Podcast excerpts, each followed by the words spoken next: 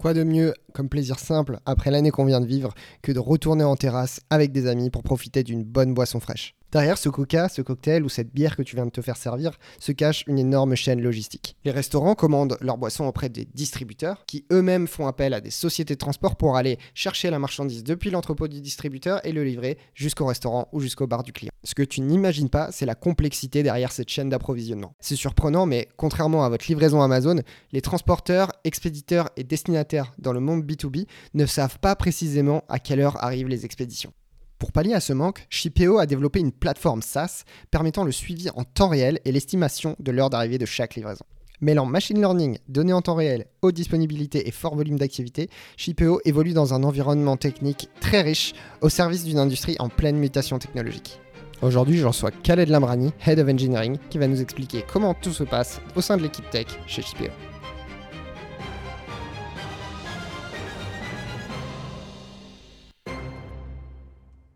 Salut Khaled. Salut Ryan. Tu es Head of Engineering chez Shipeo depuis un peu plus d'un an. Est-ce que tu peux nous expliquer dans un premier temps le métier de Shipeo et pourquoi est-ce que les clients font appel à vous et ne traitent pas directement avec des transporteurs? Ouais, bah du coup Shipeo dans un premier temps, l'histoire a commencé en, 2014, un peu euh, success story d'une startup assez classique. Moi j'ai rejoint il y a un an mais ça fait quelques années euh, que je, je le suis parce que euh, je connais très bien euh, le CTO, cofondateur, et, l'histoire, je la connais bien. Et c'est vrai qu'en quelques mots, le produit, bah, il s'est positionné beaucoup comme, un peu un, acteur d'intégration, un pont informatique entre euh, plusieurs acteurs du transport. Et plusieurs acteurs du transport, on ne parle pas tout le temps, mais c'est ce qu'on voit euh, passer sur la route. Hein. toujours vu des grands camions passer. Mais on a des clients. Des clients, c'est des, des, des, Rois Merlin, des Décathlon, pour parler France, mais aussi tout en Europe et, et maintenant international euh, ils commandent de la marchandise. Ils commandent de la marchandise quelque part. Ils ont des questions, ils ont des questions. Euh, euh, ils essaient d'y répondre. C'est où est ma marchandise? Dans quel état elle est partie? Et quand est-ce qu'elle arrive quelque part? Et donc là, c'est là où on apporte quelque chose de, supplémentaire, une métrique et l'estimated term of arrival, l'ITIE. Et euh, bon, ça parle pas à tout le monde. Je pense que ça va parler à tout le monde quand je vais dire qu'on utilise Waze ou Google Maps et tout le monde voit à quelle heure il arrive. Et ça, nous, on fait la même chose. on sait où un camion en temps réel. Et donc, c'est ça euh, la force de la technologie. On sait où il doit aller, de la même manière que moi, quand je pars en vacances, Waze, il sait où je suis et il sait. Et donc, on sait calculer des itinéraires, on sait prédire. Et euh, bah, du coup, ce qu'on permet de faire, bah, c'est surtout à un client bah, de répondre à ces questions. Où est mon camion? Quand est-ce qu'il arrive quelque part? Et ça leur permet d'anticiper, parce que bon, euh, si on se projette un peu sans, sans SI, sans, sans digital, on est un peu à l'aveugle. Hein. Imaginons qu'on commande sur Amazon et qu'on a zéro info, aucune information. On ne sait pas quand notre colis va arriver. Pareil, quand on a le canapé qui arrive, si on ne sait pas, bah, le télétravail nous permet, nous aide aujourd'hui, mais euh, on peut pas, on peut pas le recevoir. Donc c'est la même chose. Euh, le roi Merlin, il a envie de savoir, ou un décathlon, euh, quand il doit décharger de la marchandise. Si un camion est en retard, bah, du coup de le savoir, d'anticiper, de contacter, bon, en tout cas de piloter ce qu'on appelle son J'imagine qu'il doit pouvoir euh, organiser ses, livraisons. C'est ça, exactement. C'est-à-dire euh, tous les camions ne peuvent pas arriver en même temps, etc. Exactement. Et donc pour éviter le bouchon, hein, il y a des quais et on ne peut pas euh, amasser des camions. Il y a des, il y a des, il y a des personnes, hein, des gens dans les magasins qui vont décharger de la palette. Mais aussi, tout bêtement, je pense que ça nous tous arrivé. Moi, je suis allé à Laurent Merlin il n'y a pas longtemps et j'ai commandé des meubles et ils m'ont dit, bah venez la semaine prochaine. Je suis arrivé la semaine prochaine et les meubles n'étaient pas arrivés parce qu'ils avaient un problème avec leur fournisseur. C'est exactement ça qu'on fait et c'est exactement ça la plus-value euh, pour nos clients et c'est ça qu'ils recherchent. Et donc, on, était cet acteur qui permet euh, ce pont informatique. Et euh, du coup, le produit évoluait, il évolue et encore plus depuis, depuis un petit moment maintenant. On, a réussi à grandir, les investisseurs nous font confiance, donc on, a levé. Et ça nous permet bah, que le produit, désormais, c'est tout un panel de features et l'idée, c'est de pousser plus loin la visibilité, euh, un peu sur beaucoup plus de use case du transport que ce qu'on fait aujourd'hui. Et donc, il en existe beaucoup, et notamment bah, si on se projette à l'international, même en Europe. Hein. Et euh, du coup, de permettre plus un échange entre les clients et les transporteurs via la plateforme. Et on évite euh, l'Excel pour se parler, on asynchrone via des mails, le téléphone, ou pire, hein, parce qu'il y a encore qui font ça, du fax. Donc, pour les plus, pour les plus jeunes, on va dire développeurs, ça leur parle peut-être pas. Mais euh, en tout cas, ils se parlaient et, euh, et aujourd'hui, bah, via la plateforme, euh, d'échanger et de d'avoir l'audit, d'avoir l'information, l'historique, etc. On a aussi un module d'analytics poussé avec des vrais KPI et qui permettent, qui parlent. Hein. donc, par exemple, un taux de ponctualité. parce qu'un transporteur respecte son taux de ponctualité contractuel. Et s'il n'est pas bon, bah, je suppose, il y a des comités, on va aller voir le transporteur, on va lui dire bonjour, voilà, ça se passe pas bien, qu'est-ce qu'on peut faire? Et ça, Shipeo permet de le faire. Donc du coup, on a quand même une responsabilité assez forte. On ne doit pas se planter, et, c'est, on, pourra, en parler plus tard, mais on a vraiment ce truc euh, vital côté prod euh, parce que ça engage beaucoup de choses, ça engage des gens au quotidien, ils regardent les écrans sur leur télé euh, dans les usines ou, dans les ou dans les dans les, enfin, les sites de chargement, etc. donc c'est vraiment critical pour, pour nos clients. Et on le sait, et justement, c'est là où on a un vrai sujet de fiabiliser notre production et d'être, voilà, vraiment d'avoir, d'être, d'être alerté, et parce qu'on est vraiment critical, mission critical pour beaucoup de nos clients. Si j'ai bien compris, Shipeo, c'est un SaaS à destination de ceux qui commandent un transport. Mmh euh, par exemple, tu citais Leroy Merlin qui a commandé de la marchandise auprès d'un industriel et veut se faire livrer soit à sa centrale, soit dans ses magasins. Mmh dans, dans le but n'est pas d'avoir une marketplace de, transporteurs et choisir son transporteur. C'est simplement euh, pouvoir euh, mapper euh, où en sont ses commandes et savoir où, quand est-ce qu'elles arrivent, où elles en sont, etc. C'est ça, c'est ça. Et du coup, la plateforme du transport, c'était un, doux rêve de, beaucoup d'acteurs. Il y a des acteurs qui, font ça. nous, on a choisi la visibilité. et effectivement, il se passe beaucoup de choses avant Shipeo. Ah bah, je commande, euh, et on a, il y a des WMS, des TMS, des Transport Management System, pas mal de RP qui permettent de le faire. Euh, et nous, on est, on est vraiment sur ce maillon-là. Et donc, on a un maillon dans toute une chaîne de transport digitalisée.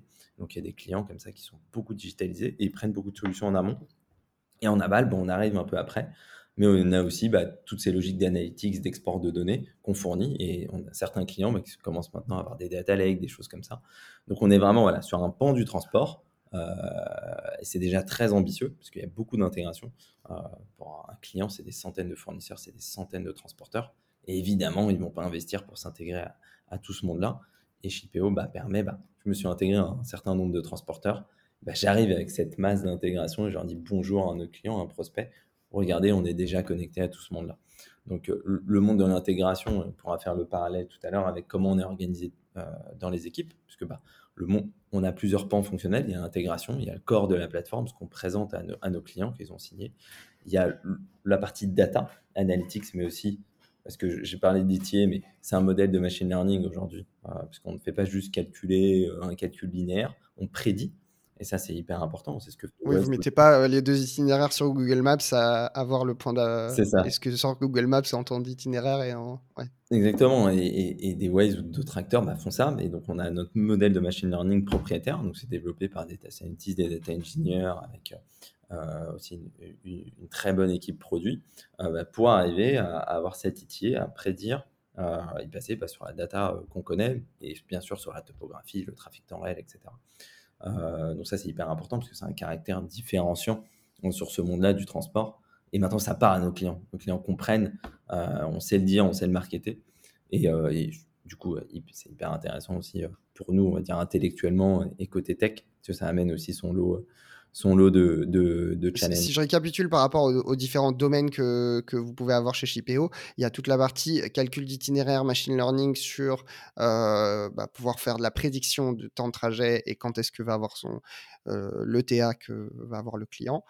Euh, il y a toute une autre partie euh, qui va être analytics. J'en manque sûrement, hein, n'hésite pas à me compléter. Ouais, bah, on, a vraiment, bah, on, peut, on peut anticiper, enfin voilà, parler de l'organisation on, on, a ce qu'on appelle des tribes, on parlera un peu plus tout à l'heure peut-être, mais du coup, euh, ce qu'on appelle Connect and Go Live, vraiment dédié à l'intégration, qui est vraiment un gros point fonctionnel.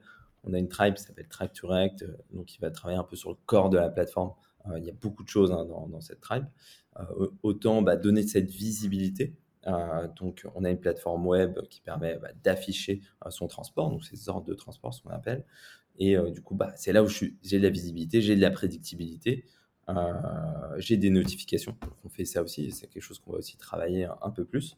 Euh, on a la tribe euh, qu'on appelle data, et elle s'appelle Analyze and Predict. Analyze pour la partie analytics, KPI, présenter des dashboards sur la plateforme, et Predict parce que je disais sur les tiers, donc c'est prédire les itinéraires, prédire de, quand est-ce qu'une marchandise arrive quelque part. Et ça, bah, quel que soit le moyen de transport, parce que j'ai parlé un peu de terrain, j'ai parlé de camion, on fait aussi du maritime. Ça aussi, c'est un, gros sujet qui va bien nous occuper. Et c'est pour ça aussi que les investisseurs nous ont fait confiance, parce qu'il y a aussi tous ces sujets à attaquer. Et, une dernière tribe, qui est des nouvelles verticales produits qu'on a ouvert chez Shipeo, notamment, notamment bah, des sujets autour de la préfacturation, autour de ce qu'on appelle du slot booking, enfin, ce qu'on appelle le dog visibility. Et donc, ce que je disais tout à l'heure, bah, il y a des camions qui arrivent quelque part, donc on va traiter la partie un peu j'arrive sur un site quelque part, mais on va avoir une granularité plus fine de je vais prendre rendez-vous parce que tu disais tout à l'heure, on peut pas avoir deux camions sur la même quai, c'est juste physiquement pas possible. Euh, bah, du coup, je vais prendre rendez-vous, je vais prendre un créneau, je vais décharger de la marchandise. Et ça, ça permet d'avoir une visibilité magasin, entrepôt, beaucoup plus fine, parce que c'est le quotidien. Et, euh, aujourd'hui, euh, certains travaillent en fichier Excel, hein, plein d'onglets et beaucoup de choses. Et bah, proposer une vraie solution complète qui permet bah, de, justement se passer de ces, ces process un peu plus bah, old school, hein, qui marchent. Mais, et, on a cette nouvelle tribe d'une acquisition qu'on a faite l'année dernière et donc euh, des super équipes qui nous ont rejoints. Ça aussi, c'était un challenge en termes d'orga d'équipe. Ça a été euh, les onboarder, euh, comprendre les différences, et ça a été un bel exercice. Et on espère que ça nous aidera peut-être pour de futures acquisitions, cette expérience justement. On a eu beaucoup de feedback de ces équipes. Voilà, donc grosso modo, on peut, on peut un peu. D'accord, donc quand tu dis des acquisitions, c'est que cette tribe, elle, elle est issue de l'acquisition d'une, d'une société par Shipeo C'est ça, c'est ça. C'est ça, c'était la première acquisition de, de Shipeo, on espère pas la dernière, mais ça permet aussi de, de montrer que euh, bah, la réalité, c'est qu'on ne peut pas tout le temps tout faire. Euh, on ne peut pas euh, tout le temps vouloir faire tout faire. Il y a des gens qui sont talentueux, qui ont fait d'autres choses. Et du coup, bah, par des acquisitions, par la croissance externe, on arrive à, grandir. Et bah, du coup, justement, sur les petit peu cette roadmap, il y a beaucoup de choses. Donc des partenariats, mais ça peut être aussi des partenariats, on en a fait je saurais même pas les lister, mais, mais on peut trouver ça euh, tout, sur Internet. Mais on a fait beaucoup de choses euh, de partenariat assez important. Je pense à du SAP, je pense à d'autres acteurs, du Forflow, des acteurs de la logistique assez importants. Euh, et, ça passe par ça. Et ça, c'est hyper important pour une solution SaaS de, bah pour grandir et être vraiment bah, un acteur important. Donc ouais, c'était hyper intéressant comme sujet, pas, simple, euh, c'est normal, il y a toute une culture, il y a beaucoup de choses à expliquer, il y a beaucoup de choses à, changer aussi, parce qu'il faut savoir se remettre en question, pas juste dire euh, nous ça marche comme ça, c'est facile quand on recrute, mais quand bah, il y a d'autres gens qui font autre chose, il euh, faut, savoir, faut savoir prendre ces différences et c'était intéressant. C'était pas simple, mais c'était intéressant. Tu nous as expliqué un peu comment étaient découpées bah, justement les différentes squads, euh, les différentes tribus, que, euh, pour reprendre le, terme que vous mmh utilisiez. Comment elles sont structurées Combien de mmh. devs il y a Est-ce qu'il y a un PO Est-ce qu'il y a un designer? Comment est-ce que sont structurées ces tribes? Ouais, bah, pour faire un, peu l'histoire, pareil, quand je suis arrivé il y a un an, euh, il y avait une douzaine de personnes dans les équipes tech, 10 personnes côté produit et, et un designer. Donc assez simple hein, comme organisation. Il y avait trois feature teams et justement euh, Connect and Go Live, Track Analyze and Predict. Et euh, on avait cette organisation Feature Team et l'objectif, et c'est ce qu'on a gardé, on va dire un an plus tard, euh, on, a scalé, et c'est désormais 50 personnes dans les équipes tech. côté produit, c'est peut-être, pas dire de bêtises, une quinzaine de personnes, et l'équipe design, c'est trois personnes, avec encore des recrutements à venir. Et donc, du coup, bah, ça a été scalé, c'est aussi se réorganiser, et ça, c'était Enfin, fallait, fallait le penser, fallait travailler avec les équipes. Du coup, c'est devenu des tribes et des tribes avec des feature teams au sein des tribes. Euh, donc voilà, on aime bien euh, parler du modèle euh, Spotify et il y a plein de gens qui aiment bien en parler. Bon, il y a aussi eu beaucoup de biais et, d'ailleurs Spotify en a super bien parlé un an et demi plus tard, je pense après leur regard. Mais ce qu'on voulait, au-delà du terme un peu marketing, c'était des équipes autonomes euh, avec des objectifs, et on travaille notamment en OKR, j'en parlerai juste après, mais euh, des équipes qui ont un vrai ownership sur ce qu'ils font, un ownership sur le produit. Et euh, je dis pas ça juste pour la hype ou pour, pour le marketing, c'est vraiment d'être honneur, ça c'est hyper important pour nous. une autonomie, parce que bah, autant côté management, que ce soit VP of Product ou, ou côté euh, différents head on, ne va pas aller micro-manager ou micro euh, regarder tout ce qui se passe. Les équipes doivent être autonomes, elles le sont. Et du coup, moi, il y a quelque chose qui est hyper important pour moi, c'est la culture du feedback. On ne doit pas hésiter à donner du feedback au sein de son équipe, à ses managers, à ses pairs.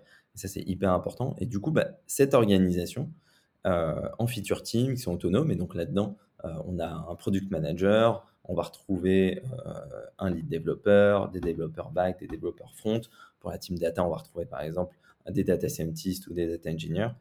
Euh, et donc, cette organisation va nous permettre bah, justement de laisser ces équipes s'organiser. Et tout le monde n'a pas les mêmes rituels, tout le monde ne s'organise pas pareil. On a ces rituels agiles. Euh, donc, on est plus, on va dire, sur du Scrum Ban euh, aujourd'hui. Mais il y a des rituels, donc des daily, des backlog refinement, des rétros. Donc, c'est hyper important justement pour cette culture du feedback. Mais chacun s'organise comme il a envie. Les backlog refinement d'une tribe ou même d'une feature team diffèrent de l'autre parce qu'ils en ont parlé en rétro, parce qu'ils se sont dit des choses toutes bêtes. Hein. L'horaire, il nous va pas, ou euh, l'organisation, on pourrait parler, on pourrait mieux euh, préparer euh, les PR avant, etc. Et voilà un peu comment s'organiser. Donc, on a ces itérations. Donc, ça, c'est hyper important. Pareil, basé sur le feedback, des itérations, ce appelle des sprints, des itérations.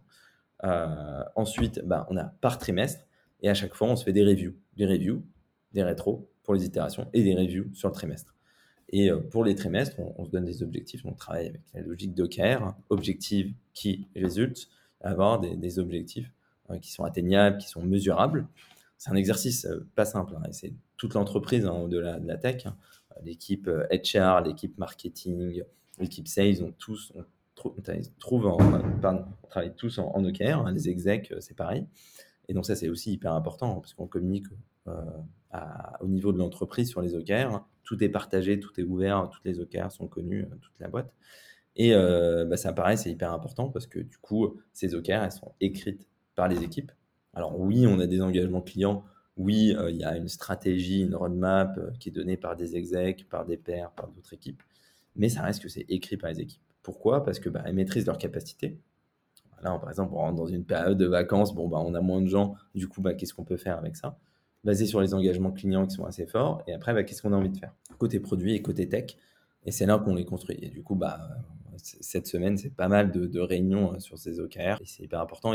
Et, pour finir un peu sur l'orga d'équipe, moi aussi, je crois beaucoup en, des one-to-one, pas juste euh, parce qu'il faut surtout dans, cette logique, parce que euh, désormais chez PO, on est passé en full remote. Donc, avec la possibilité d'être en full remote, et ça, c'est hyper important parce que des personnes qui sont à Toulouse, qui sont à Marseille, qui sont à Nancy. On a le bureau à Lyon, euh, mais, euh, mais ça peut être n'importe où euh, en France.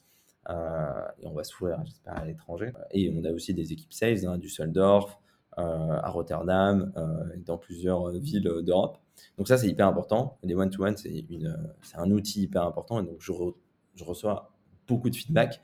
Et je pense que 50% de mon quotidien, si je le prends sur un mois, il est drivé par les feedbacks par la rétro, euh, par potentiellement des alertes, des remontées que j'ai, des one-to-one, parce que ça me permet de faire des liens et d'aller faciliter, euh, et pas encore une fois micromanager, mais faciliter, aller prendre des trucs, prendre des actions chez moi, voir que potentiellement on s'est planté. Hein. On, a, eu, euh, on a fait des choses dernièrement assez ambitieuses, on s'est planté, on s'est revu, on s'est réécrit le process et on a changé. Tu as un exemple de choses justement où vous vous êtes planté et vous avez, vous avez itéré pour améliorer un process ou quelque chose? Ouais, ouais, ouais carrément. Bah, il y a les rituels agiles où, euh, bah, pareil, il y a des gens qui étaient euh, un peu euh, réfractaires au daily, qui ne voyaient pas l'intérêt des backlog refinement, il fallait le réexpliquer, changer un petit peu, mais ça, c'est plus au niveau de l'équipe. Et plus un sujet de, de mon côté, je dirais, on a, donc quand je suis arrivé chez Chipeo l'été dernier, j'ai lancé deux initiatives, la QA, la QA automatisée, mais aussi une initiative DevOps, bah, parce que bah, 12 personnes, c'était facile. plusieurs personnes ont anticipé un scaling. Bah, qu'on ait un déploiement automatisé, euh, qu'on change notre infrastructure bah, pour forcément qu'elle soit plus scalable, plus automatisée, plus observable. Et donc, on a eu euh, toute une initiative où j'ai recruté et créé une équipe de Site Reliability Engineering, donc des SRE euh, qui ont travaillé sur du build et qui vont reprendre le run.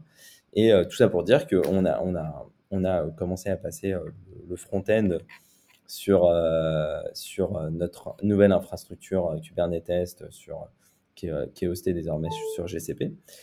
Et euh, du coup, bah, on a changé ça, ça a changé le process, ça a changé le process de déploiement sur les environnements de, test, et ça a changé euh, les process de release.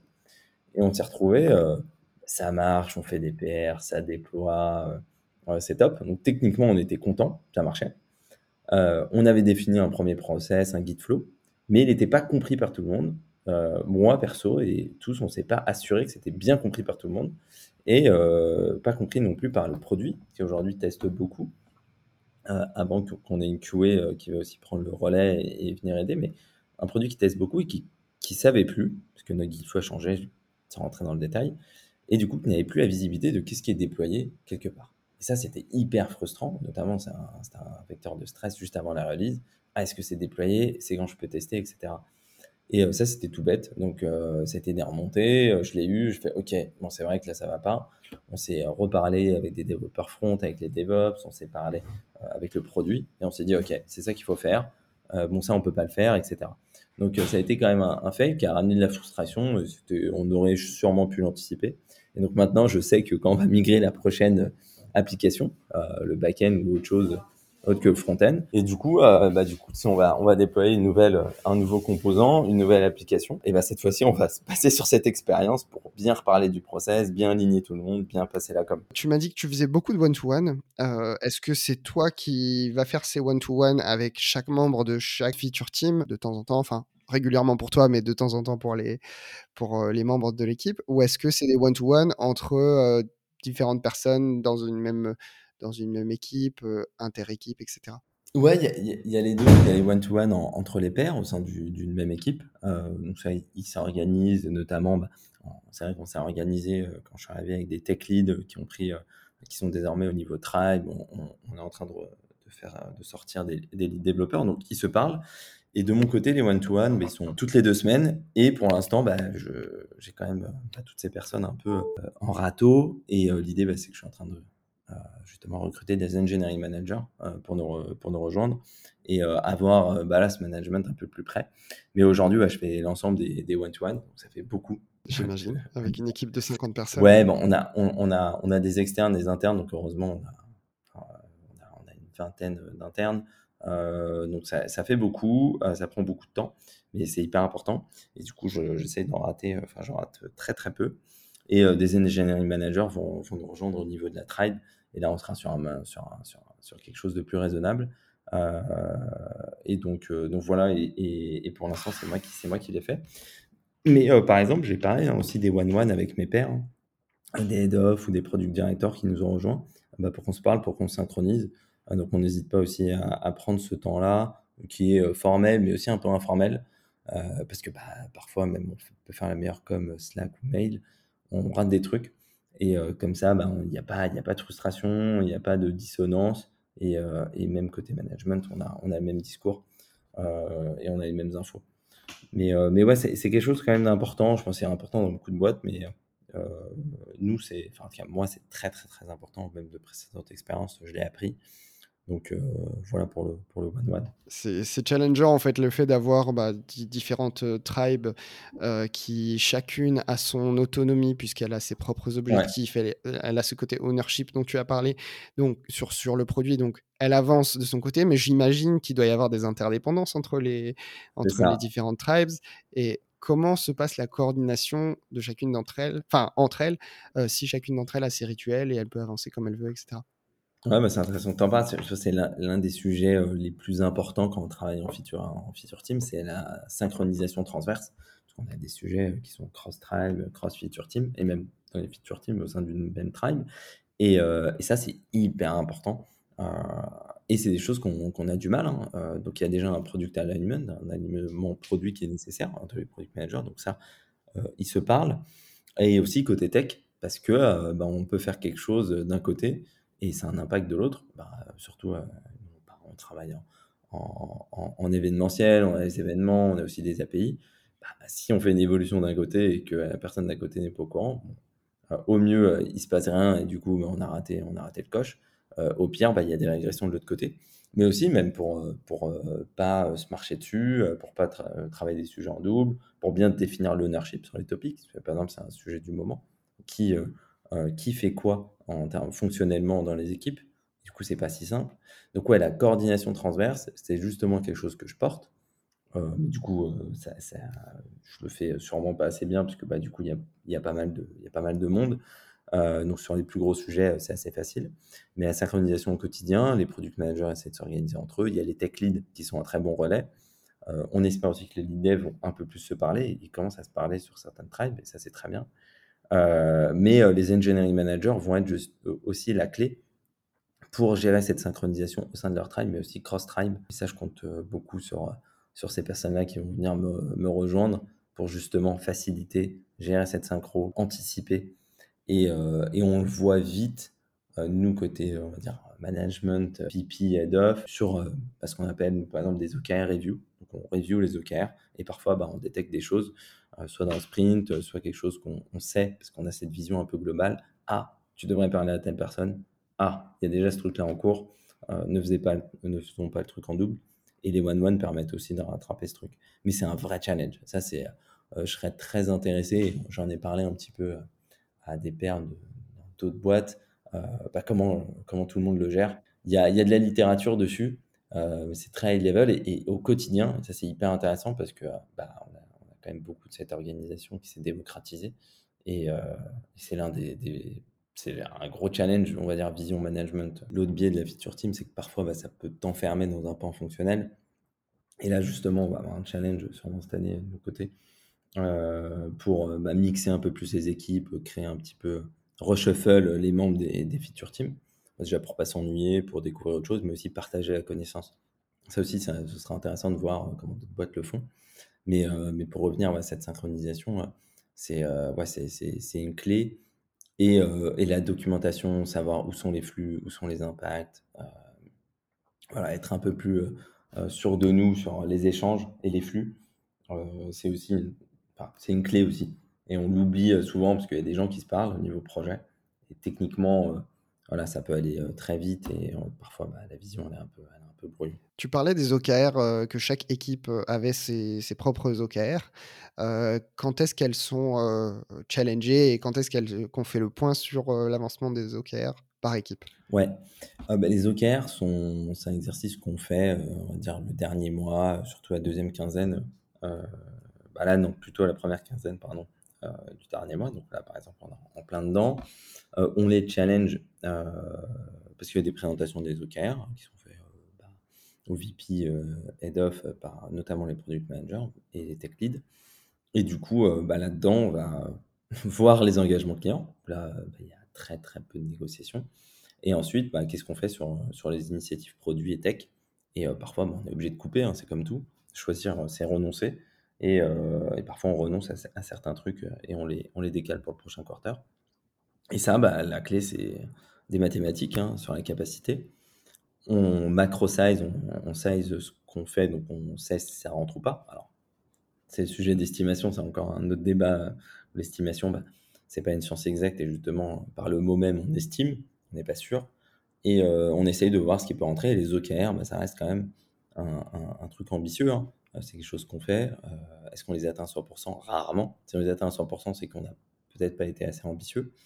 Euh, et on les challenge aussi par rapport bah, aux engagements clients. On va se faire challenger par nos pairs, par d'autres équipes. Et, c'est validé, c'est présenté côté, côté exec aussi, pour avoir un peu le tampon final. mais c'est un, un, jeu d'équilibriste, hein. ces OKR. Bah, parce qu'on en fait, on pense que c'est bon, puis après il y a un autre engagement client qu'on avait oublié ou qui n'a pas été vraiment dit, ou euh, bah, il y a une équipe qui a dit wow, wow, euh, moi en fait j'en avais besoin et on me le dit depuis trois trimestres, ce serait bien de le faire. Voilà, donc il y a un peu de, lobbying aussi euh, parfois à prendre en compte, mais surtout avant tout, c'est les engagements clients qui nous drivent, c'est les initiatives techniques de plus en plus, mais, mais aussi, aussi un alignement dans toutes les équipes pour être sûr que bah, embarque les bonnes choses au, bon moment, parce que est-ce qu'eux sont prêts aussi euh, à travailler sur ces, sur ces topics-là? Donc ouais, euh, très, un jeu d'équilibriste, hein, très clairement. Avant qu'on passe au, volet euh, produit, il y a un point que tu as dit deux fois que je trouve super intéressant, qui mérite d'être creusé, c'est l'engagement client. C'est qu'est-ce que c'est Qu'est-ce que tu entends par ce, ce terme-là et comment est-ce que vous le mesurez? Ouais, bah c'est, on l'utilise beaucoup, Customer Commitment, bah parce qu'on est une solution SaaS vend une licence, on vend un software. On vend un software avec euh, bah, un engagement sur le produit euh, tel qu'il est, hein. plug and play, euh, on intègre, on onboard des utilisateurs et, des systèmes d'information. on, s'engage aussi sur des SLA, etc. Mais surtout, on s'engage parfois, souvent sur des nouveaux développements, des nouvelles features, ou par rapport à une roadmap. En Q3, en Q4, on va livrer ça. Donc, bah, il y a des clients qui ont signé pour avoir ça et qui ont eux-mêmes des engagements parce que bah, faut les déployer, ils ont aussi des développements de leur côté. Donc quand on a un client majeur qui paye une, certaine licence pour notre software, euh, bah, on peut, euh, on peut, on peut pas y déroger. Et donc, c'est vrai que ça nous drive, mais c'est aussi une problématique, hein, parce que euh, nous, on va dire très loin, tech, on peut dire oh là là, non, non, il y a d'autres choses à faire. Nous, on trouve que désendetter la plateforme ou telle initiative produit, c'est plus important. Mais il faut pas oublier, et ça, c'est c'est un rappel pour Qui est-ce qui paye la facture Exactement. Exactement. Mais on peut pas non plus être drivé que par ça. Et HIPO, même côté exec, et, ça on peut quand même leur tirer le chapeau, ils le, ils le savent, on le sait, on le partage, et on essaye de. C'est un sujet important et qu'on qu'on essaie de faire. On ne le fait pas encore assez bien, mais, mais les prochains quarters vont nous permettre de mieux le faire, d'accorder de, plus de temps aux initiatives techniques. Et ce que j'entends par là, euh, c'est de la refacto, c'est du désendettement euh, de la plateforme, c'est aussi euh, changer notre architecture, parce qu'on a scalé. Scaler, bah, ça veut dire aussi beaucoup plus de gens sur est-ce que on a besoin de microservices un peu à la plateforme, est-ce que voilà, appliquer un, un, pattern DDD, Domain Driven Design est important et intéressant pour nous. donc ça va être des patterns d'architecture, des choses comme ça. Mais on ne peut pas juste être hors sol et dire on va faire ça, vous faites-nous confiance. Il y a on fait ça, mais on tient nos engagements clients. On fait ça, on tient la roadmap produit. Et on fait ça et ça a une vraie valeur. Et ça, si on fait le focus un peu sur les équipes d'engineering, c'est ça qu'on doit faire et mieux faire. Et, et, du coup, pour revenir aux engagements clients, InnoDrive, c'est eux qui payent la facture, mais aussi pour tenir nos engagements techniques de SLA, on doit passer par des initiatives techniques. Et on l'explique à nos clients, parfois, ils le comprennent, euh, mais par contre, des fois, ils ne comprennent pas, ou alors ils sont intransigeants, et on a un planning, il faut le tenir. Et surtout, on a des équipes qui dépendent de nous. Euh, quand les équipes projets euh, qui ont des clients en face, qui leur demandent des deadlines et des plannings, on ne peut pas juste se permettre d'être hors sol, de faire des trucs et, et les empêcher aussi de tenir leurs engagements auprès des clients, parce que c'est eux qui leur parlent. Pareil sur des, des CSM, des Customer Success Manager, ils parlent aux clients tous les jours. Donc, il faut s'imaginer quand on a au téléphone ou par mail des clients, on a envie qu'ils soient contents, on a envie de leur donner les bonnes réponses, parce que nous, côté tech, euh, bah, parfois on est moins là-dedans, on voit moins le client, et parfois on l'oublie. Et euh, on l'oublie pas par la valeur qu'on ajoute, mais on l'oublie parce que bah, du coup, il y a aussi euh, des impondérables, il y a des gens en face qui bossent, il y a des gens qui attendent Chipéo, euh, les livraisons Chipéo, est-ce qu'on délivre Et ça, c'est. voilà, il ne faut pas qu'on l'oublie. Donc, ça, c'est bien dans nos équipes, ils ne l'oublient pas, mais il faut qu'on travaille aussi sur, sur aussi la tech, la tech, la tech. Et euh, j'espère qu'on trouvera un meilleur équilibre justement cette fin d'année et en 2022. C'est marrant parce que j'ai été euh, Customer Success moi-même avant de, devenir développeur. D'accord. Et, euh, et, je trouve que c'est un stage super intéressant. que dans beaucoup de boîtes, ça pourrait être intéressant que les devs passent une petite semaine en Customer Success, juste histoire d'avoir voilà, vraiment entendre un utilisateur de, de, première main et non pas à travers un PO qui lui-même à travers une réunion, qui à travers un, CSM ou un sales récupère un feedback. Euh, Exactement, exactement. Euh, je suis complètement d'accord. Et on essaie déjà de, on de faire, on en a parlé, parce qu'on a des équipes de support aussi, on oublie euh, de user support, qui sont aussi face à des clients. Et eux, souvent, ils ont des clients mécontents. Et parce que bah, ils prennent des bugs, parfois des feature requests, des choses comme ça. Et donc, ils font un travail assez important, il faut le saluer. Et euh, du coup, bah, justement, on est en train de, mettre plus de, liens entre le support, et notamment, bah, ce qu'on appelle le N1 et le N2, on a des solution engineers qui sont beaucoup plus tech, qui vont aussi euh, réussir à analyser, investiguer, et que là, on a envie qu'ils parlent directement aux équipes de dev.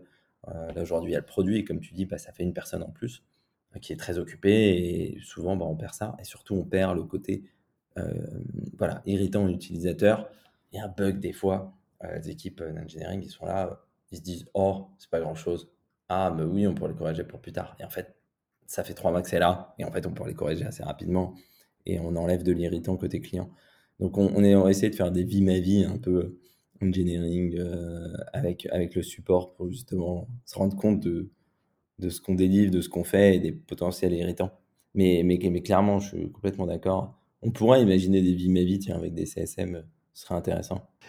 Du, coup, au niveau produit, quelles sont les fonctionnalités les plus utilisées, les, les fonctionnalités préférées de vos clients aujourd'hui? Il y a des clients bah, qui aiment bien quand même la plateforme, hein, donc ils vont le mettre sur une télé, donc ça va être comme ça tous les jours. Donc cette vue-là un peu liste, tableau, avec des informations, hein, parce qu'on affiche pas mal de colonnes, c'est parfois un challenge de design, justement, Head of Design et son équipe y travaillent, mais on affiche du coup des lignes, de l'information sur une ligne dans un tableau. Ça fait beaucoup de trucs, il hein. faut imaginer une sorte de fichier Excel, mais beaucoup mieux présenté avec de l'info beaucoup plus présenté d'une façon ludique et claire. Et ça, c'est la vue. Ça, c'est la vue un peu tour de contrôle. C'est la tour de contrôle. On a besoin d'avoir cette vision. On a besoin de voir du rouge, du vert et de se dire ah ouais, il y a un truc. De cliquer, de voir en détail. Et on, travaille beaucoup sur les timelines, donc des événements. Il se passe. Euh, le camion est parti, le camion est arrivé sur un site de chargement, le camion est sorti du site de chargement, euh, il arrive sur un site de livraison, etc. Mais aussi les événements, des choses qui se passent pas bien, ou de donner plus de visibilité. Euh, on a perdu le tracking, on, ne sait plus où est le camion, on ne récupère plus les positions GPS du coup, on le récupère de, de, ce qu'on appelle des télématiques. Donc, c'est des boîtiers qui sont directement dans les camions qui nous permettent de donner des positions GPS. On perd ça. Et ça, il y a beaucoup de clients. Au début, euh, chez PO, euh, euh, bah, c'est super, c'est un super produit. Puis après, bah, ils se disent Ah ouais, mais on pourrait faire ça, ça, ça. Et nous demandent cette tour de contrôle. Visibilité complète, je clique, c'est visible. Et une autre fonctionnalité qui est utilisée par pas mal de clients, parfois qui m'étonne, mais sur ce qu'on appelle la global map. C'est une map globale, hein. on voit la map du monde et on est capable de zoomer, dézoomer et de voir des petits clusters, des petits camions comme ça qui se créent. Et euh, bah, si je fais un zoom sur la France, euh, je zoome sur l'île de France, je vais voir tous les camions qui se baladent en temps réel euh, pour moi et, où ça arrive. Et du coup, c'est aussi utilisé. Donc, un peu cette vision aussi de tour de contrôle, mais avec un truc plus, plus clair, avec une map, avec des couleurs aussi sur les camions pour voir qu'est-ce qui est en retard, pas en retard. Et, et c'est un sujet. Et du coup, bah, beaucoup d'informations égale aussi beaucoup d'utilisation de filtres. Et c'est pas juste des filtres par status, par, euh, par name, des choses assez simples. C'est des filtres qui sont intelligents, des filtres qui vont se baser sur notamment les événements, qui vont des choses qui sont précalculées. Euh, et ça, c'est hyper important parce que bah, c'est pareil, c'est cette tour de contrôle, mais avec plus de visibilité, plus de granularité, plus de customisation. On va avoir une vraie plateforme euh, tour de contrôle modulaire et selon le client, selon le type d'utilisateur, l'utilisateur qui, qui est dans un magasin Laurent Merlin un utilisateur qui est plus admin, euh, vision globale ou un, ou un user euh, transporteur, ben, ils n'ont pas les mêmes besoins et customisent la plateforme. Donc, alors ça, je dirais, c'est un petit peu cette vision tour de contrôle qui est un peu le premier truc. Et des clients très orientés data qui utilisent beaucoup ce qu'on appelle notre module Insight et qui donne de l'analytics, de la visibilité et, du chiffre. Et ça aussi, c'est assez utilisé. on le sait quand ça marche pas, on le sait quand ça marche aussi. Et euh, c'est quelque chose d'important. Voilà un petit peu. Et la dernière qui est peut-être un peu, euh, qui est très, euh, on va dire, back-end, un peu, comment dire, dans les tréfonds de la plateforme, c'est aussi, on reçoit beaucoup d'informations en API, en in, on donne beaucoup d'informations en out. Et on en parle très peu, parce que c'est quelque chose qui est compliqué à marketer, mais qui est avec des transporteurs qui ont des TMS, des ERP, comme je disais tout à l'heure, on leur redonne de l'information pour alimenter leur système d'information, leur ERP. Et du coup, bah, ça leur permet de redonner de l'info. Euh, pareil, du feedback quelque part. Et donc, ils nous créent un ordre de transport, euh, ils nous donnent certains événements, et nous, on leur renvoie des événements en retour. Du coup, ils, reçoivent ça, et ça leur permet, d'afficher des trucs sur euh, leur plateforme, leur, leurs interfaces. Et donc, dans un magasin, dans un magasin de retail, ils vont afficher des informations qui viennent de Shipeo, puisqu'ils n'ont pas envie de, changer non plus tous les écrans et ils ont des interfaces qui leur permettent d'afficher. Donc ils agrègent de l'information qui est retournée par Shipeo. Ça aussi, c'est hyper important. Euh, je pense qu'on en parle peu parce que bah, c'est très un peu compliqué et on a des équipes d'intégration qui font un super travail aussi sur ça. Euh, et donc voilà, ça c'est plutôt euh, valué, important et, un gros sujet de discussion quand, bah, quand on onboard et qu'on parle avec des clients. D'accord, donc si je comprends bien, il y a une partie, une grosse partie data visualisation qui plaît beaucoup aux, clients. Et côté back, il y a vraiment un partie flux de données, donc connecteur et flux de données pour gérer différents événements et réagir, faire réagir votre data en fonction. C'est ça, tout à fait. Et du coup, un, développeur qui rejoindrait Shipeo là, bah, courant 2021, quels seraient les projets, les challenges fonctionnels auxquels il, il va faire face? Ouais, sur, la partie fonctionnelle, alors beaucoup de choses, un peu euh, tout ce que j'ai dit, on, a besoin d'améliorer la plateforme un peu partout, autant sur la partie intégration que euh, sur une partie data, que sur la tribe, sur les nouvelles verticales produits ou sur bah, le corps de la plateforme. Euh, donc c'est difficile de pointer, justement, bah, on a envie de, d'équipes tournantes et, de devs qui, qui, qui, passent d'une feature team à une autre. Donc je le dis très rarement en entretien ou lors des recrutements où une personne va bosser, parce que bah, on grandit aussi beaucoup. on a des gens qui arrivent deux, trois mois plus tard, on sait pas, on sait pas en avance. Ça peut bouger très vite. Ouais, c'est ça, ça bouge très très vite. Et alors, ma produit bouge et les, et les, priorités. On commence à avoir une idée un peu plus claire. Côté tech, euh, ce qu'on va dire surtout, et c'est pas euh, en plus des, fausses promesses, c'est vraiment des choses qu'on travaille. Euh, on a aujourd'hui une plateforme qui est historiquement, bah, comme beaucoup de boîtes quand ils commencent, un monolithe, parce que bah, c'était facilement, bah, c'était assez simple pour travailler tous ensemble, et on parlait de quelques développeurs. Et on a grandi, on a scalé, on fait beaucoup de choses. Et donc, bah, vient des logiques de ah, on a un peu de legacy, ah, on a beaucoup de legacy sur cette partie, comment on la refait? Et donc, soit des patterns euh, bah, comme je disais, du DDD, euh, se mettre d'accord sur euh, les pratiques, mais aussi des choses comme, par exemple, c'est le sujet du moment, des tech leads, comment on structure nos dossiers en, PHP, comment c'est plus clair, comment on apporte plus de clarté sur des nomenclatures. il y a des sujets comme ça où c'est pas juste deux trois personnes qui travaillent. On a notamment des espaces, les chapters, chapter euh, backend, chapter PHP pour l'instant, qui permettent bah, de présenter des choses, des initiatives, faire des démos, donc mensuels. On a aussi des, des, des, sujets, hein, soit des points ponctuels, mais aussi des points dans les agendas d'architecture, où on va parler de choses et les tech leads notamment les animent. Et, euh, et, on va travailler sur ces sujets. Pareil, sur, euh, on va commencer une grosse réflexion. On n'est pas les têtes baissées, parce que bah, souvent, quand on part sur du microservicing, sur tout l'existant, on peut faire vite n'importe quoi. Et euh, du coup, on s'est posé des questions euh, très existentielles, on se les pose et on va essayer de poker des choses, essayer de voir comment on microservice la plateforme. Donc tout ça, c'est pas juste trois personnes qui s'en occupent. On n'a pas une équipe un peu corps euh, qui, qui, va faire ces sujets sympas pendant que les autres font du, des features produits, ce qui parfois est le biais dans des organisations. Là, il y a tout le monde qui doit apporter quelque chose. Et on a des personnes qui ont travaillé beaucoup sur du microservice, il y en a qui ont travaillé que sur du monolith, il y en a qui ont, qui ont bossé sur des architectures événementielles comme nous ou pas. Et euh, on a beaucoup, on a, pas mal de challenge tech. Et je pense qu'il y a très peu de personnes, surtout sur certaines feature teams, qui pourront euh, pas dire à HIPO, on fait pas de sujet tech, euh, on s'intéresse pas à ça et qu'on ne l'est pas dans notre on sphère de conscience. Donc, mais on, doit structurer, on doit accorder plus de temps. Comme je disais tout à l'heure, même côté exec, on s'est dit, on doit avoir du temps dans nos trimestres, dans nos sprints, pour faire de la tech, pour faire des initiatives techniques. Donc euh, voilà, développeur, euh, si j'ai résumé, si nous, si nous c'est un produit très ambitieux, euh, mission critical, qui, avec beaucoup de features qui évoluent, autant côté front que côté Mac, que côté data, et des sujets techniques assez importants, des initiatives d'architecture qui vont prendre du temps. Mais on a besoin justement d'expérience, de compétences pour, pour, pour y arriver. Et on a j'espère, je, ne sais même pas j'espère, je suis convaincu euh, qu'on a recruté euh, pas mal de, de, talents, très bonnes personnes euh, qui travaillent tous les jours. et voilà, on se repose pas mal sur, sur aussi ces tech leads qui drive beaucoup de choses ou sur les leads.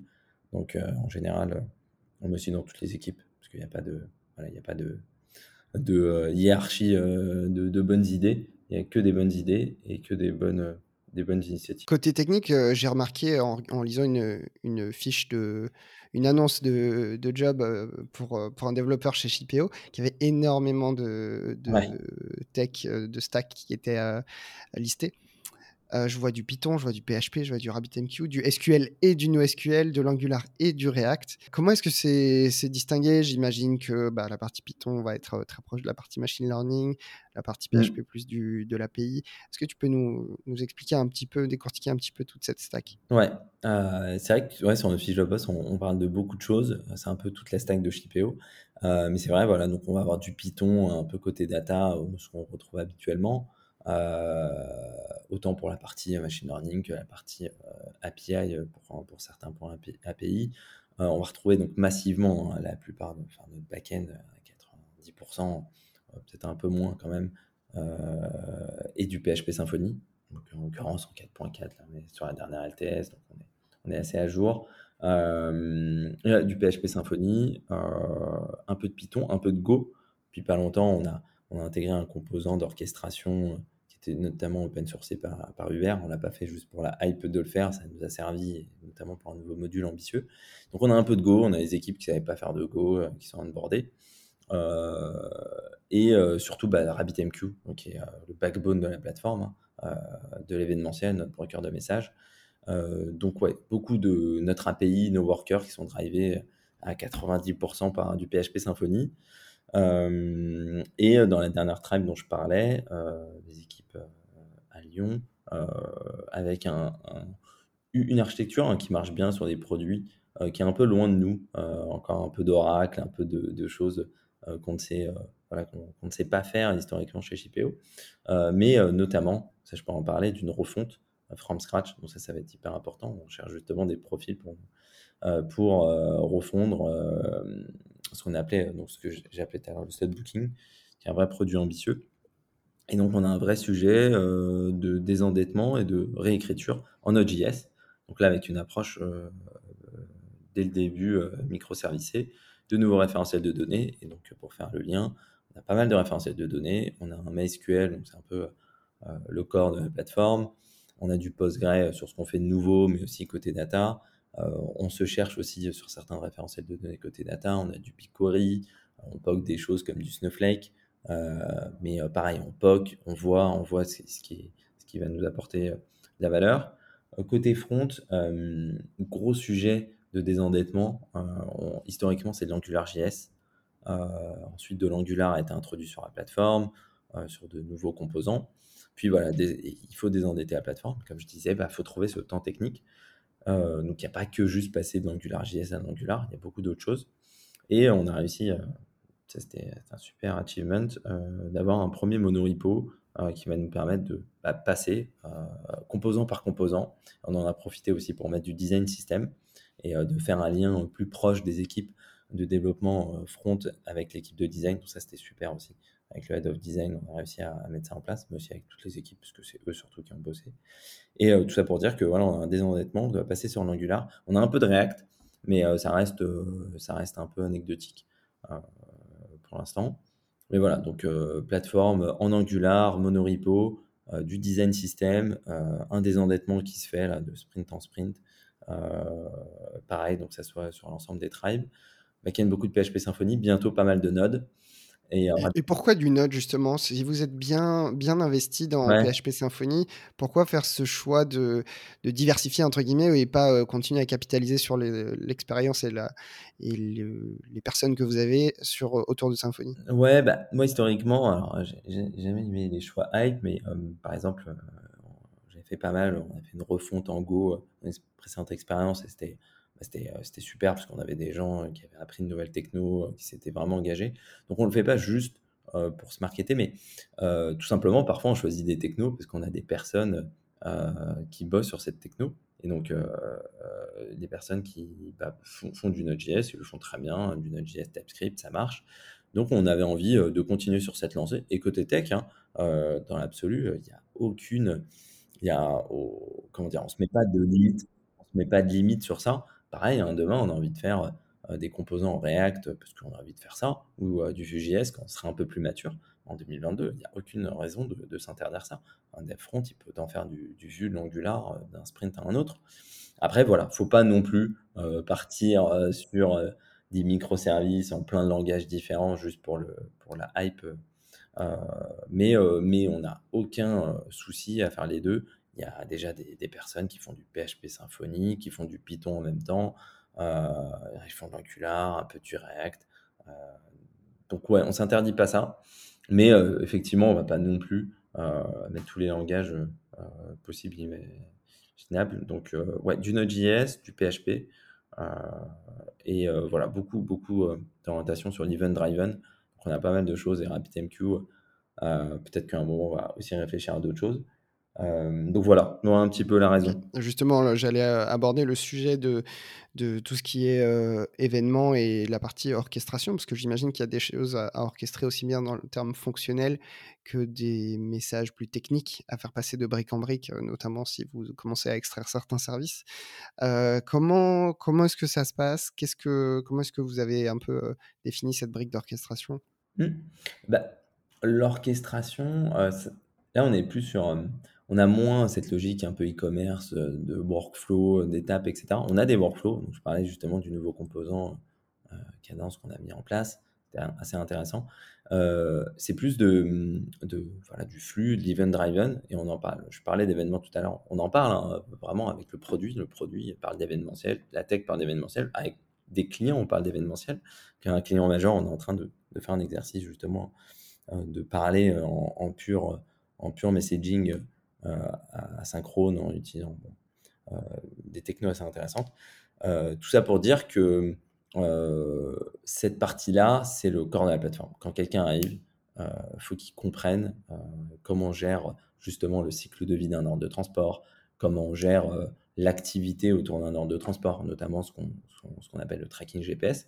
Au sein d'un cycle de vie, on traque, pas au début, pas à la fin. Voilà, on a, on a toutes ces logiques qui sont complexes et on a des événements partout. En in, donc, il y a des clients qui nous envoient des événements qu'on interprète comme des événements sur nos points API. En out, c'est des événements qu'on envoie, même si on colle des API. Euh, et on produit nos propres événements, parce que le principe, le corps de la plateforme, donc ça c'est vraiment au produit, euh, on détecte euh, des entrées et des sorties sur des sites qu'on connaît parce qu'on les a, on les a, on les a comment dire, définis dans notre back-office, etc. Donc notre technologie même, c'est que de l'événementiel, c'est produire des événements à soi-même, quelque part, pour le out. Et, euh, ce qu'on, et comme tu disais, on se parle de brique en brique. Et ça, ça va être un vrai challenge en microservices notamment, avec des payloads qu'on est en train aussi de normaliser, d'écrire dans une documentation OpenAPI. Donc ça aussi, c'était l'une des initiatives techniques euh, du trimestre précédent, euh, trimestre même en cours.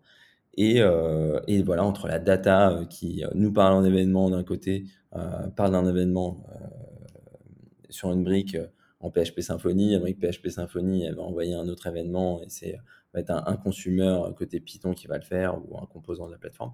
Donc, on est vraiment tourné événementiel parce qu'on fait que ça. Et, euh, et c'est un challenge hyper important pour les personnes qui nous, qui nous, qui nous rejoignent. Donc, ouais, le corps de la plateforme est event-driven. Moins cette logique d'orchestration. Euh, on va dire qu'on construit des timelines. Alors, bien sûr, elles sont logiques, mais euh, voilà, on prend des événements, on les traite, on en produit d'autres et on arrive à présenter cette timeline, on espère la plus claire possible à nos clients pour qu'ils comprennent ce qui se passe justement sur leur transport. Je, t'ai entendu euh, tout au long de cette interview où tu as plusieurs fois cité des, notions qui étaient liées au, ce qu'on appelle au software craftsmanship, qui est de plus en plus à la mode, dans le, du moins de ce que j'ai l'impression dans l'écosystème des développeurs. Qu'est-ce que, quelles sont les pratiques que vous aimez mettre en place chez Shipeo euh, et qu'est-ce qu'un développeur qui a envie de mettre en place euh, comme pratique peut espérer retrouver chez vous? Euh, ouais, on peut, on peut effectivement parler de software craftsmanship. ouais, c'est quelque chose qui tient à cœur à beaucoup de monde, mais que ça soit sur des choses comme partager un, langage commun. Par exemple, il y a un, tech lead qui, a, qui, a, lancé ça et qui, euh, même au niveau produit, au niveau entreprise, qu'on se parle de la même chose.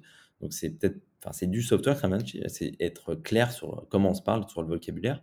Ça peut être des sujets comme euh, du clean code, euh, comment on organise aussi son code, comment on est clair, comment on sépare les responsabilités. La séparation des responsabilités, ça va être un gros sujet aussi chez nous qui est en cours et qui, est un vrai challenge, notamment dans une logique de microservices.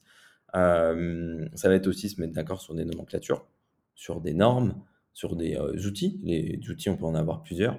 Euh, et, euh, et, après, ça va être beaucoup, ça passe, et ça c'est hyper important, par, par les PR, par les reviews. Donc ça c'est hyper important chez nous. autant bah, sur pour donner des bonnes pratiques, créer des petits sujets techniques, parce qu'en fait, ce qu'on a aussi, je citerai, c'est un peu le, code scout. J'arrive dans le code et je le laisse plus propre que quand je suis arrivé donc c'est des, pratiques comme ça qu'on essaie de, partager. Euh, et on a pas mal de gens qui ont déjà ce mindset en, tête ou qui sont hyper intéressés parce que soit ils ont eu euh, pas les bonnes expériences ou pas eu euh, le temps de le faire. Et donc ouais, hyper important, je suis, complètement d'accord je le rejoins sur ces bonnes pratiques-là. Pour, bah, parce qu'en fait, quand on fait du code, on ne fait pas juste, on délivre des trucs. En fait, on crée, on design des nouvelles choses. Et euh, pour les designer, bah, il, faut, faut qu'on se mette d'accord sur les outils, euh, sur les normes, sur les manières de le faire, de la même manière que quand on design un meuble, qu'on design euh, n'importe quoi. Donc on, se met d'accord sur des outils, sur des normes, sur des patterns et sur une architecture globale. Donc ouais, ça c'est hyper important pour nous. Et ça passe par de l'échange, ça passe se mettre d'accord sur des outils. Donc je parlais de PN API pour bien sûr se partager des contrats d'interface clairs, se définir comment c'est quoi le DDD chez nous, euh, le CQRS, on l'a fait sur de nouveaux modules, mais CQRS, ça peut dire beaucoup de choses. Qu'est-ce qu'on fait sur notre event sourcing? Ah, on a deux event sourcing différents, bah, peut-être qu'on pourrait réfléchir à ça. et donc ça, ça, ça, passe par se définir ça en, parallèle et partir sur de bonnes bases. C'est pour ça qu'on n'est pas allé bien en tête à faire refaire. juste parce que bon, on s'est dit on scale, on doit tout casser et on refait de façon différente. Voilà, je sais pas si ça répond complètement à ta question, mais. Euh, ça, ça, répond pas mal. En général, les, les gros rewrites, euh, ça se passe rarement bien. Et voilà, la, plupart des, la plupart des refontes se font euh, brique par brique au, fur, au fil de l'eau, plutôt que tout stopper, développer autre chose en parallèle. Entre-temps, on livre plus de valeur et on arrive à la fin avec un, une V2 qui peut être à côté de la plaque. Donc c'est toujours plus. ça. toujours mieux de développer au fur et à mesure on ne veut pas juste des softwares euh, qui marchent, on veut des softwares qui sont bien faits, qui sont maintenables, qui sont compréhensibles. Euh, on ne veut pas juste euh, faire des choses, on veut ajouter de la valeur, parce que faire une initiative tech qui n'ajoute pas de la valeur côté produit ou côté bah, engineering, bah, ok, il y, a y a peu d'intérêt. Et, surtout, bah, c'est le principe de communauté. on en parle beaucoup. Et il y a pas mal de gens qui font des guildes ou des communautés dans certaines organisations. Euh, parce que ben, on se met d'accord, on a un chapter PHP, on a un chapter front euh, qui définit sur OKR d'ailleurs et euh, qui définissent ensemble ce qu'ils ont envie de faire. Et, après, bah, du coup, c'est aussi bah, travailler entre des équipes différentes, des composants différentes et se mettre d'accord sur les bonnes manières de se parler.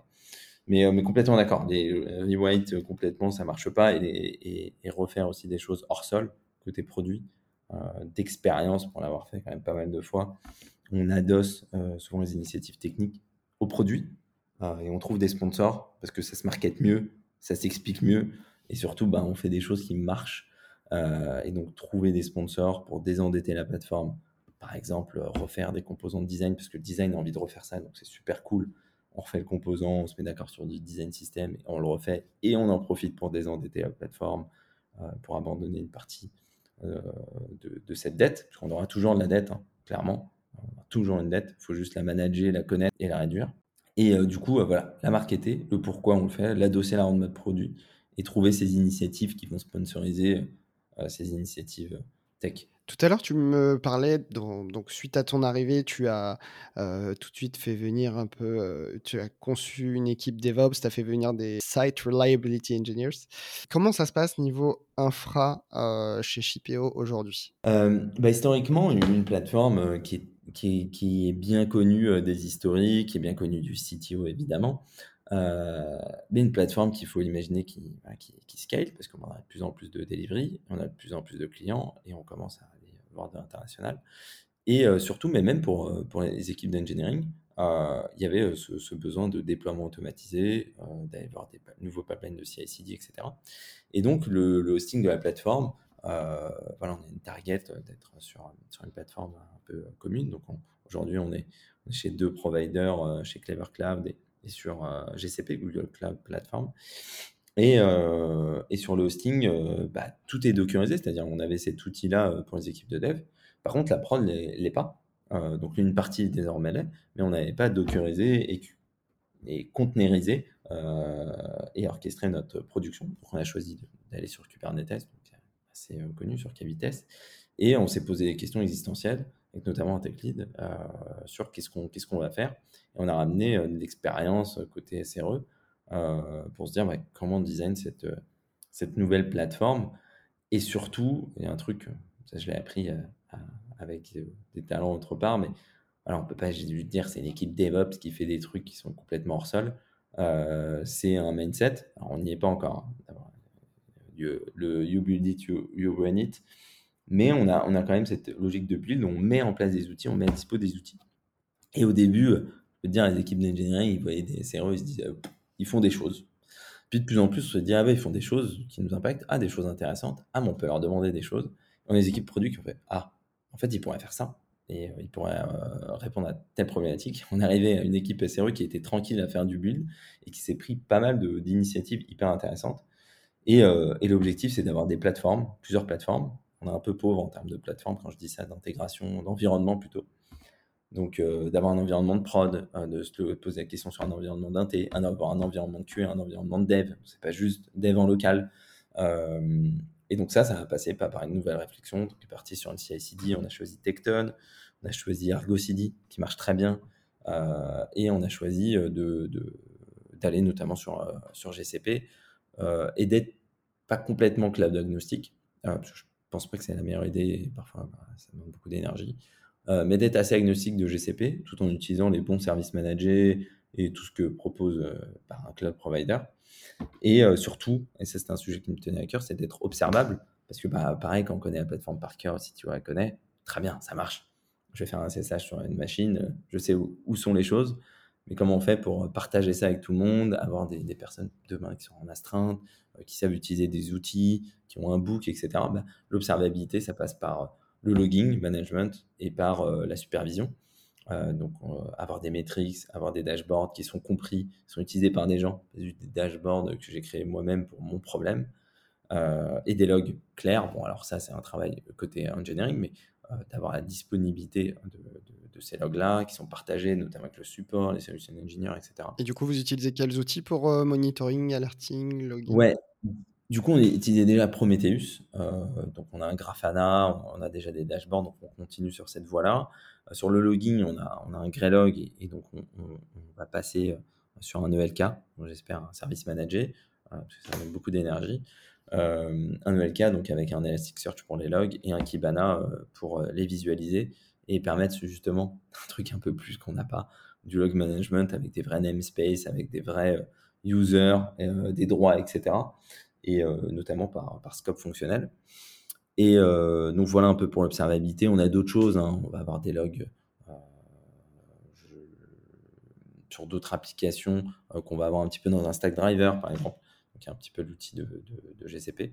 donc voilà un petit peu en quelques mots ce qu'on a sur cette partie-là et qui est hyper importante. Donc on y travaille ardemment et notamment, malheureusement, on a pu recruter puisque bah, je parlais de QA, je parlais de SRE, mais on peut vite se poser la question de euh, et l'engineering dans tout ça et qu'est-ce que je fais euh, bah, Là où on a pris une step back, c'est qu'on a scalé et donc j'ai recruté un head of QA, euh, donc qui a pris l'initiative QA et qui est top et qui va, qui va, qui, va réussir à faire de belles choses, notamment sur les QA automatisés, mais pas que. La culture QA, il aime bien de parler de shift left, de shift right, et donc il en parle bien mieux que moi mais de, irriguer aussi les équipes, les feature teams avec la QA. On t'en parlait un petit peu, mais est-ce qu'on a un QA par feature team, un QA par tribe? Qu'est-ce qu'on fait un QA automatisé? Qui le fait? Euh, Est-ce qu'on veut, trouver des partenaires, des initiatives extérieures pour euh, faire de la QA Donc voilà, qui, va faire ce travail-là bien mieux que moi.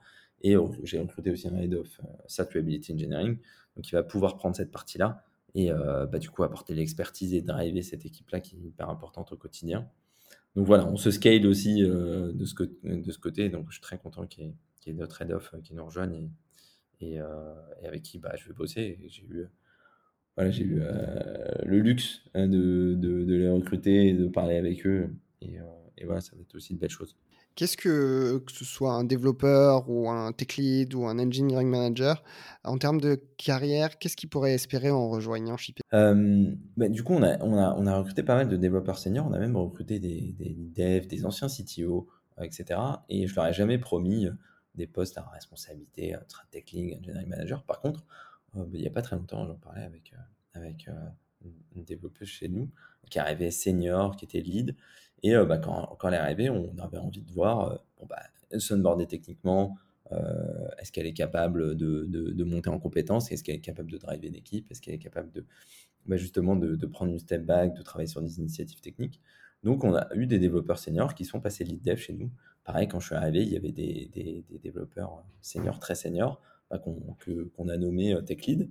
parce que c'était hyper intéressant pour eux et parce que bah, du coup ce rôle changeait. Ils sont passés de euh, je suis euh, dans le code tous les jours, de euh, je suis en binôme avec le produit, avec les équipes tous les jours, ah, ah ouais, tout ce que, dont je parlais tout à l'heure, les initiatives, l'archi, le software craftsmanship pour reprendre ce que tu disais. Et donc, pour être très concret, un développeur bah, junior confirmé, pour junior, on a un peu du mal, c'est quelque chose qu'on doit s'améliorer parce que on a peu de temps et, j'aime pas recruter des gens qui sont juste lâchés dans la nature. mais voilà, des développeurs confirmés, seniors, qui ont la trajectoire d'être lead dev ou d'être expert sur une partie, que tout le monde n'est pas intéressé par ça. Hein. Tu as proposé le poste de lead et des personnes m'ont dit je me sens pas prêt ou j'ai pas envie. Et euh, d'avoir ce, technical leadership, pareil avec des tech leads. Et pour bien faire la distinction, on a le technical leadership, qui pour moi, ce que je crois beaucoup, donc avec des devs, des lead devs, des tech leads, voire des architectes demain, si on a avoir des architectes, mais j'aime bien des architectes qui font des choses. et l'engineering, qui, qui, est différent, j'en ai beaucoup parlé avec les tech leads et les engineering managers, c'est deux métiers différents. Il ne faut pas qu'ils se marchent sur les pieds, faut pas, c'est pas des doublons. Et s'il y a des tech leads de moi qui ont envie d'être engineering manager, parce qu'ils ont cette fibre-là de euh, plus piloter, assurer la synchronisation, être facilitateur, tu as des tech leads par exemple qui sont, plus orientés comme ça que d'autres, et eh ben très bien, c'est ouvert. Euh, si demain, j'en sais rien, moi, un développeur, un senior me dit Ah, mais ça m'intéresse pas mal le côté DevOps, le côté SRE, bon, bah, très bien, on a eu des développeurs PHP qui sont, sont montés en compétences, qui sont data engineers désormais. Donc voilà, on essaie d'ouvrir les passerelles et ça, c'est un vrai challenge. Donc ouais, euh, quelqu'un qui arrive, lead dev, c'est possible. Être très expert sur quelque chose, c'est possible. Euh, proposer des choses, être un peu plus dans l'architecture, c'est possible. Euh, si ce projet de tech lead, il a envie, bah, c'est possible. Mais ça, on va en parler. On a, on a des process HR, on se voit en one-to-one. et après, bah, c'est comme partout. Hein. Il y a le terrain de jeu, bah, il y a qu'à venir et, justement montrer qu'on peut apporter de, de, de l'expérience, de la compétence euh, et, très bien, on reconnaîtra ça. Et, euh, et, ouais, et de toute façon, c'est ce qu'on a, on en a besoin. Quoi. Le terrain de jeu est là. Donc tu peux, tu peux imaginer un candidat à un poste d'engineering manager, même s'il n'a pas une expérience en tant que tech lead. Euh, ouais, bah justement, c'est deux choses séparées. Hein. vraiment, les engineering managers ils sont souvent des, des, software développeurs, euh, software engineers de base.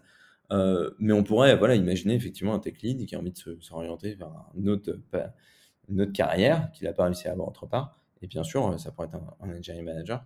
C'est vrai que là, on a recruté, euh, je serais content d'avoir recruté un senior engineering manager qui va, j'espère, m'aider à justement, parfois. Ah bah, très bon exemple, hein, on a quelqu'un en interne euh, qu'on est en train de faire monter sur un poste d'engineering manager et qui était euh, très loin d'être enfin, du quelqu'un sur papier ou dans certaines boîtes on aurait dit non non non c'est juste pas possible t'as ni l'XP t'es super loin euh, bon, on en parle dans trois ans. Et bon, on a pris le pari, euh, on s'est mis des steps, on s'est mis euh, trimestre par trimestre ce qui pourrait être fait. Et monter en compétence, il y a beau, encore pas mal de, choses à, faire. Mais voilà, quelque chose que, honnêtement, pas beaucoup de boîtes, donc il est passé de, développeur ou de lead à, sur le, le, plan d'arriver engineering manager. Et donc ça, c'est de la mobilité en interne ou de la montée en compétence ou du changement de carrière. Et pareil, bah, si en externe, il y a des gens qui ont envie, qui postulent et qui, tu vois, ça marche. Mais, euh, mais carrément, carrément. Eh ben, ça donne carrément envie. Euh, est-ce que tu as un dernier mot que tu voudrais faire passer euh, bah, aux, auditeurs? Forcément, je vais vendre un peu ce qu'on fait et on recrute beaucoup. On, a pas mal communiqué. Et, mais voilà, on veut internaliser nos compétences. On veut recruter des personnes qui vont venir dans notre culture. Et après, on a une culture euh, ce que je disais tout à l'heure, la culture du feedback, hyper important, l'ownership, euh, très important, et euh, bah, une autonomie, mais une autonomie toujours dans la collaboration. On ne jette pas les gens dans l'entreprise et on, les onboard, on a un super process d'onboarding, on a des personnes pour les accompagner, pour collaborer, et bah, on essaie de ne pas se tromper sur le recrutement pour pas vendre du rêve, mais justement pour intéresser et bah, trouver les bonnes personnes avec le bon mindset pour nous rejoindre et euh, bah, c'est ce qu'on ce dit. Donc, tous ceux qui vont pouvoir euh, bah, écouter cet échange-là, euh, n'hésitez pas à postuler, me contacter sur LinkedIn, me aussi postuler ou à, contacter notre team de Talent Acquisition qui fait un super travail d'ailleurs. On va leur tirer le chapeau, j'en profite. Et du coup, on fait de la très bonne tech, on a envie de faire de la très très bonne tech. Et ça, c'est important pour tout le monde, mais surtout, on a un super produit, assez ambitieux. Euh, très ambitieux, euh, qui est international, qui est mission critical, ce que je disais pour nos clients. Donc, euh, il n'y a plus, il a plus qu'à, et je finirai, le terrain de jeu est là, donc, donc rejoignez-nous. N'hésitez pas, on a, on a, aussi de très belles choses à faire. Merci beaucoup, Khaled. Bah, merci à toi, merci pour cet échange-là, et je te dis à bientôt. À une prochaine, avec plaisir.